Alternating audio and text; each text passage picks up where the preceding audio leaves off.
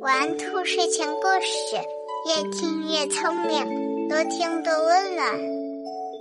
晚上好，小宝贝儿，我是兔耳朵姐姐，竖起你的小耳朵，开始听故事吧。猴子学伐木。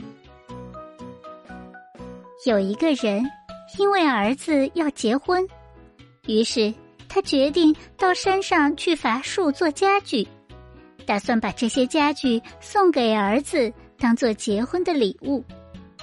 这个人住在山下很多年了，经常上山伐木，自然很熟悉伐木的技巧。于是他带上工具，来到山上的树林中，砍倒了一棵树。并打算动手把它锯成木板。他在锯木板的时候，把树干的一头放在树墩上，而自己坐在树干上。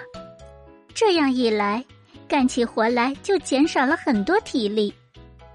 另外啊，他还往锯开的缝隙里打上一个楔子，然后再锯。过一会儿，又把楔子拔出来。再打进一个新的地方，刚好，这时候有一只小猴子在树上玩耍，看到他锯木的过程，猴子想：原来伐木如此简单，我这么聪明，肯定一学就会。于是，不安分的猴子就产生了试一试的想法。这个人锯木锯的累了。就在树边躺下来，打算休息一会儿，打个盹儿。猴子看机会来了，就从树上跳下来，模仿着人的动作锯了起来。正如他想象的，锯起来的确很轻松。但是，当猴子刚拔出楔子时，树干就一下子合拢了起来，把它的尾巴给夹住了。猴子疼得大声叫起来，他想尽办法，极力的想挣扎出去，可是完全没有松动的迹象。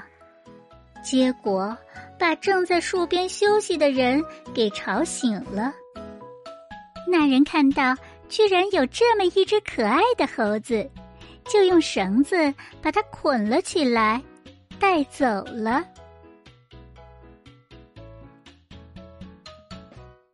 在现实生活中啊，有的事情看到别人做好像很简单，其实自己做起来就不是那么容易了。做事情不要一味的去模仿别人，而是要去探索其中的原因。自作聪明，简单的去模仿，只能使自己陷入困境。宝贝们，如果你喜欢今天的故事，就点一点上方的订阅吧，下次就可以很快找到兔耳朵姐姐了。睡觉时间到了，明晚九点，兔耳朵姐姐还在这里等你哟，小宝贝，晚安。